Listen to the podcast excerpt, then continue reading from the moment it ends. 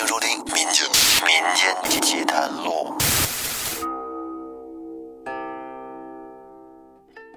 听众朋友，大家好，欢迎收听由喜马拉雅独家播出的《民间奇谈录》，我是老岳。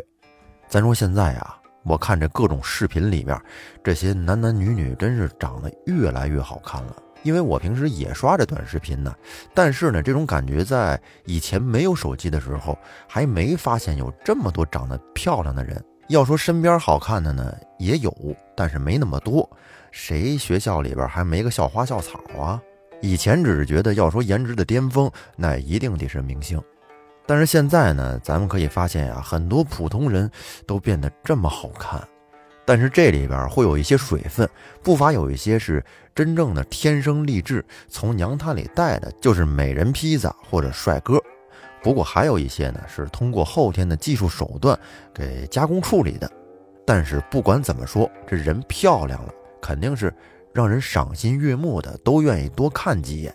那咱们今天要说的这个故事，就是和一个美男子有关，是关于一个。长得特别漂亮的男孩的故事。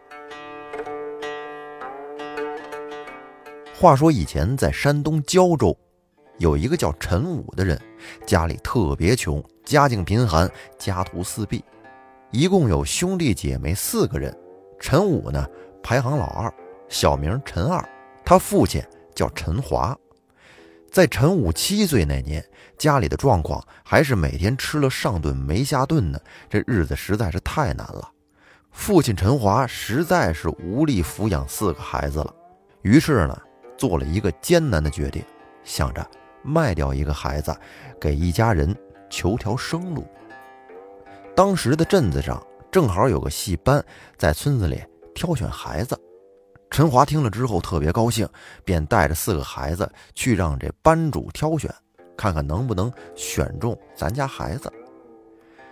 陈华领着孩子到了那儿之后，见到了戏班班主刘明。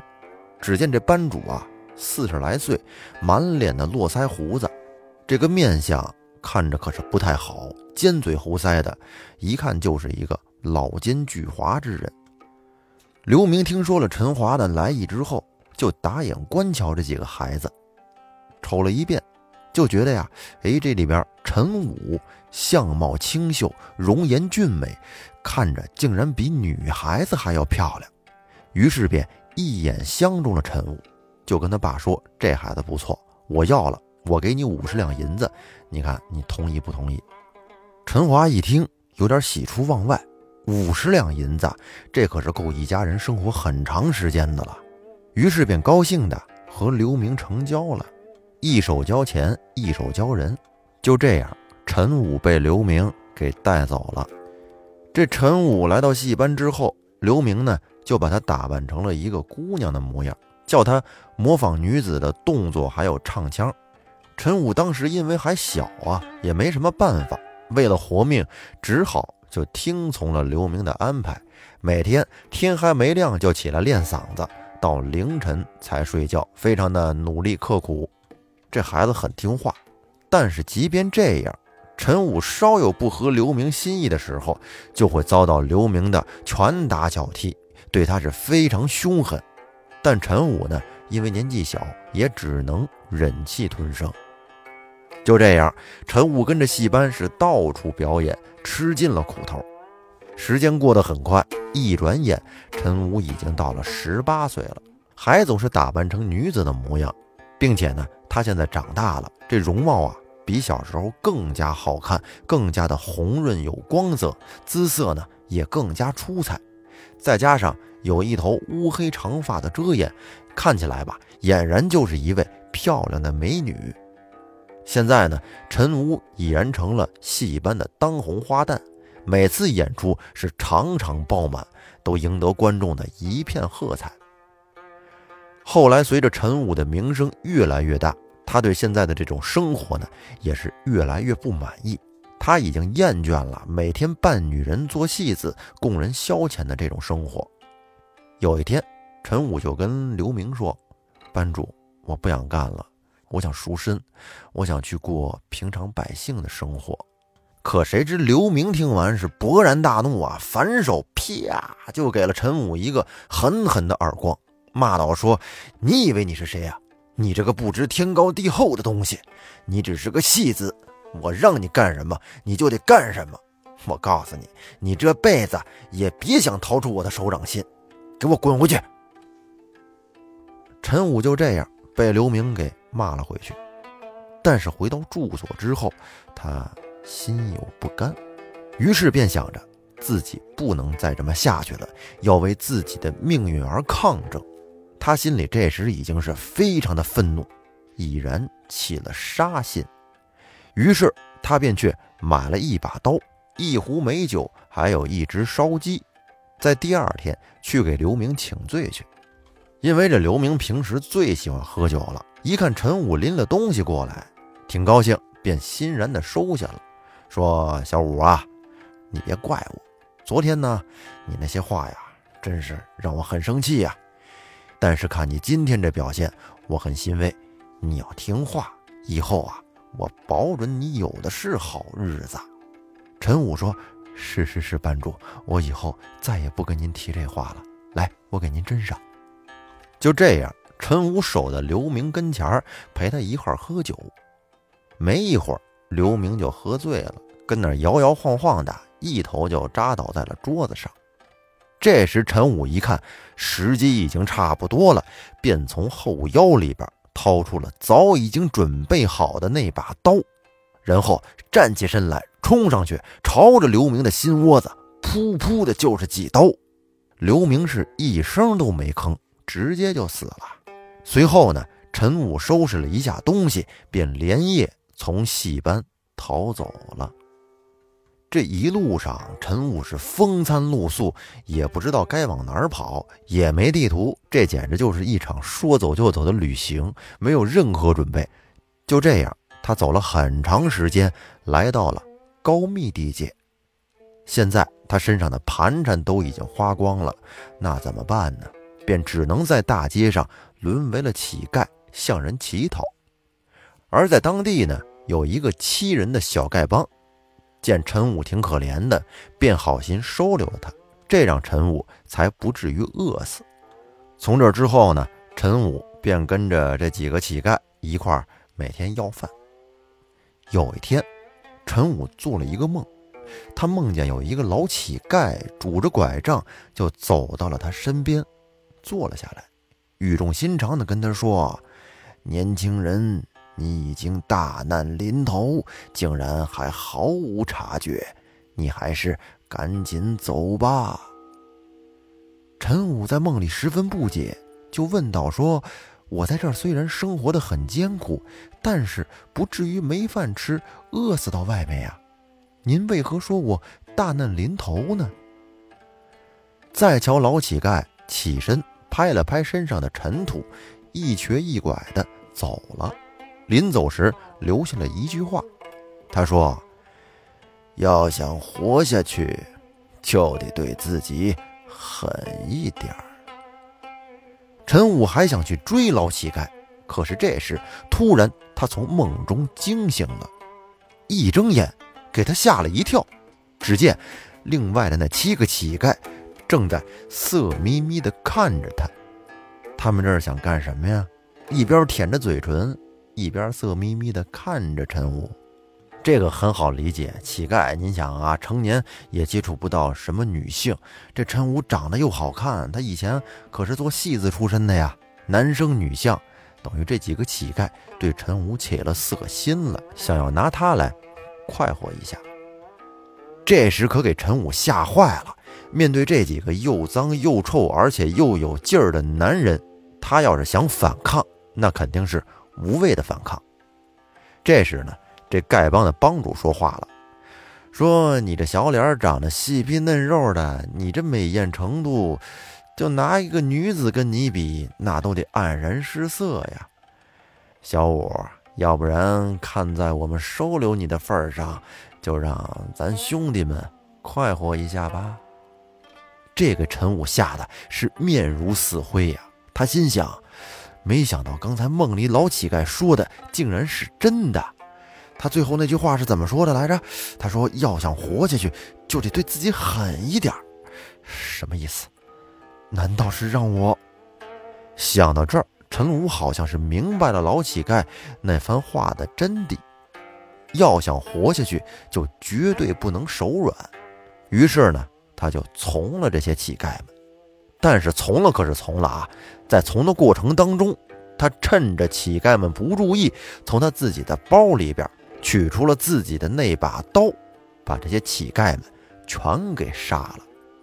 这已经是陈武第二次犯人命案了，这下他不得不再次逃亡。陈武是一边要着饭，一边赶路，走了大概有一个月的时间，来到了青州。这时陈武已经瘦得皮包骨头，走起路来都摇摇晃晃的，感觉随时都有可能倒下去。这天，陈武正跟路上走呢，就感觉一阵眩晕，眼瞅着就要晕倒了。就在他刚要摔倒，还没倒下去的时候，突然有一只手伸了过来，把陈武给扶住了。陈武这迷迷瞪瞪的一看，竟然是之前梦里那位老乞丐。于是陈武赶紧作揖致谢。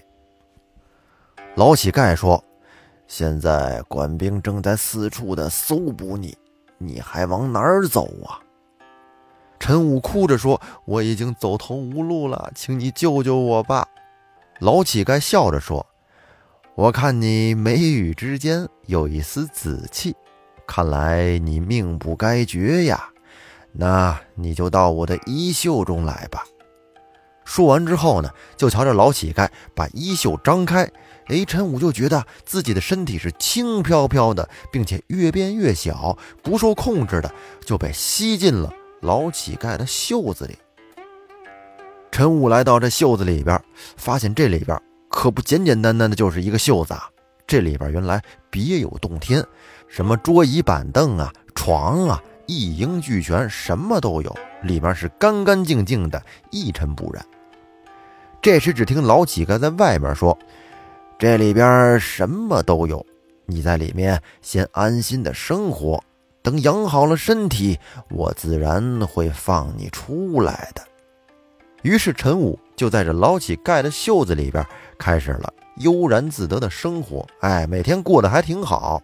就这样，一晃一年过去了。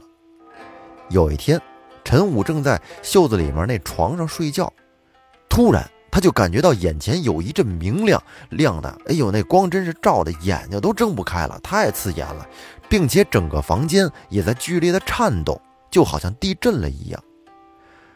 不知过了多长时间，陈武睁开了眼睛，他醒了过来，发现自己已经从袖子里边出来了，可是那个老乞丐却不见了。陈武想好好的向他致谢。已然没有机会，他心里十分遗憾。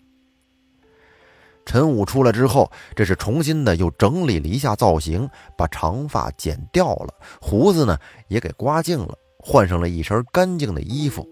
这时再瞧他呀，真是玉树临风，英俊潇洒，眉宇之间透着一股子秀气。陈武这是走了一会儿，发现自己哎，怎么竟然来到济南了？这里的城市非常繁华，灯红酒绿，车水马龙。陈武就心想，现在必须得找一个谋生的方法，不能再沿街乞讨了。但是他又不想去唱戏，一时间也不知道该如何是好。陈武现在是垂头丧气地走在大街上，心里十分的郁闷，并且不安，怕被官府给捉了去。这时，突然只见一个老汉。迎面走了过来，跟陈武正好撞了个正着。老汉看陈武长得面貌清秀，姿色艳丽，便说：“年轻人，我家里是做生意的，我看你的样子温文尔雅，知书达理，想必颇有才华。我正好有一女，样貌一般，倒也倾国倾城，想招你做女婿。”不知意下如何呀？陈武一听老汉说的，哎，这个是个好事啊，便欣然接受了。于是呢，就跟着李老汉回到了家。到了李老汉家一看，哎呦，他们家可真是气派呀！鎏金的大门高约三米，门前有两个威武的石狮子。院里边是房屋层叠，玉柱飞檐，显得十分的富贵大气。这时，李老汉朝屋里大声的叫喊道：“说，姑娘们，快来看看你们的郎君！”陈武一听，十分惊讶：“嗯，之前不是说有一个女儿吗？这怎么还姑娘们呢？什么意思啊？这老汉到底有几个女儿啊？”这时，突然从屋里跑出来四个打扮妖艳、浓妆艳抹的女子，她们都围在了陈武面前。陈武便仔细打量这几个女子，他就发觉这四位姐姐虽然打扮得很花哨，但是呢，看起来姿色平平，长得不是多好看，没有那种怦然心动的感觉。他心里就想着：“哎呀，这是不是进贼窝了呀？我怎么这么命苦呢？”正想着呢，他就闻见有一阵奇香扑鼻而来。此时，只见在屏风的后面，有一位美人正在偷偷地注视着陈武。她头戴着飞凤冠，脚穿着文渊鞋，衣裳似霞如泥，容貌十分的美丽，婀娜多姿。陈武看见这个女子，是喜出望外，赶紧问李老汉说：“那是谁呀？”李老汉说：“那是我的小女儿玉桃，不知我这五个女儿，你可还相得中？”陈武说：“呃，不瞒您说，我独爱玉桃。”大姐山竹听见陈武这么说，不乐意了，说：“你既然来了，可就由不得你了。你喜欢玉桃，那我们差哪儿啊？那可不行。”这时，李老汉则过来解围说。好了，不要难为他了。现在时候也不早了，让陈公子早些休息吧。然后呢，李老汉就把陈武领到了一个房间里。等到了这天晚上，白天呢长得不太好看的四姐妹就悄悄地来到了陈武的房中。进来之后呢，也不拐弯抹角的，比较直接，直奔主题，要跟陈武求欢。哎呀，这下陈武可有点犯难了。我不是一个随便的人呢，怎么可以这样呢？但是他被这四姐妹逼得实在是没有办法啊，逼得比较紧迫，便只能从了他们。那一晚上是翻云覆雨，春光无限。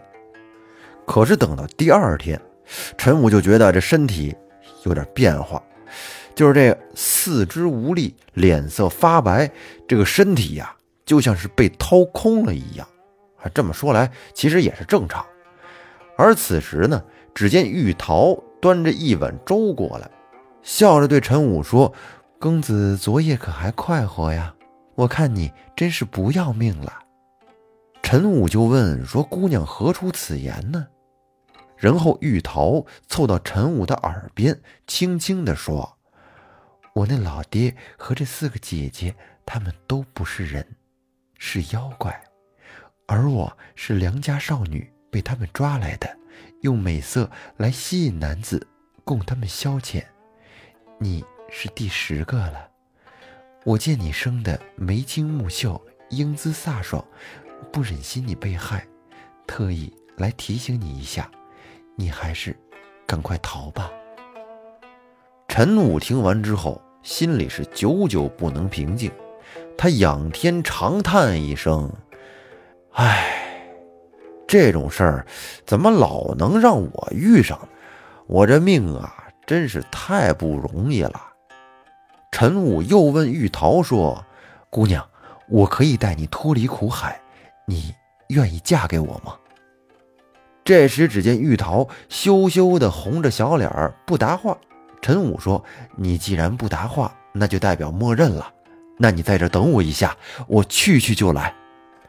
玉桃望着陈武离去的背影，说：“他们不是你能对付得了的，你可别去送死了。”这时的陈武背对着玉桃挥了挥手，没过多久，只见陈武浑身是血的来到了玉桃面前，说：“好了，咱们走吧。”哎，咱们也不知道这陈武是怎么做到的，他把这个老妖怪和那四个女妖怪全给杀了。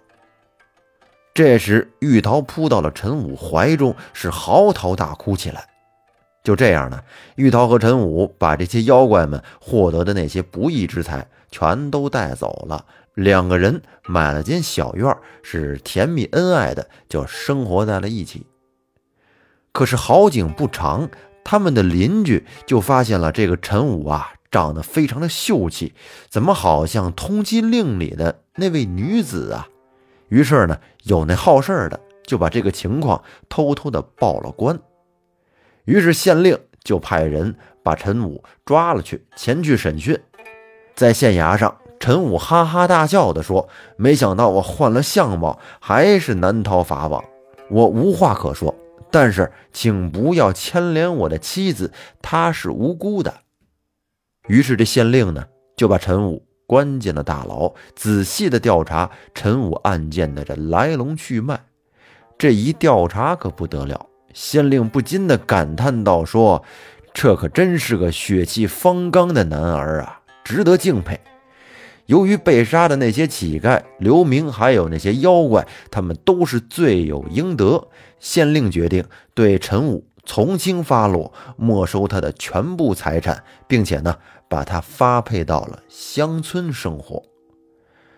而陈武夫妇很是感激县令对他们网开一面。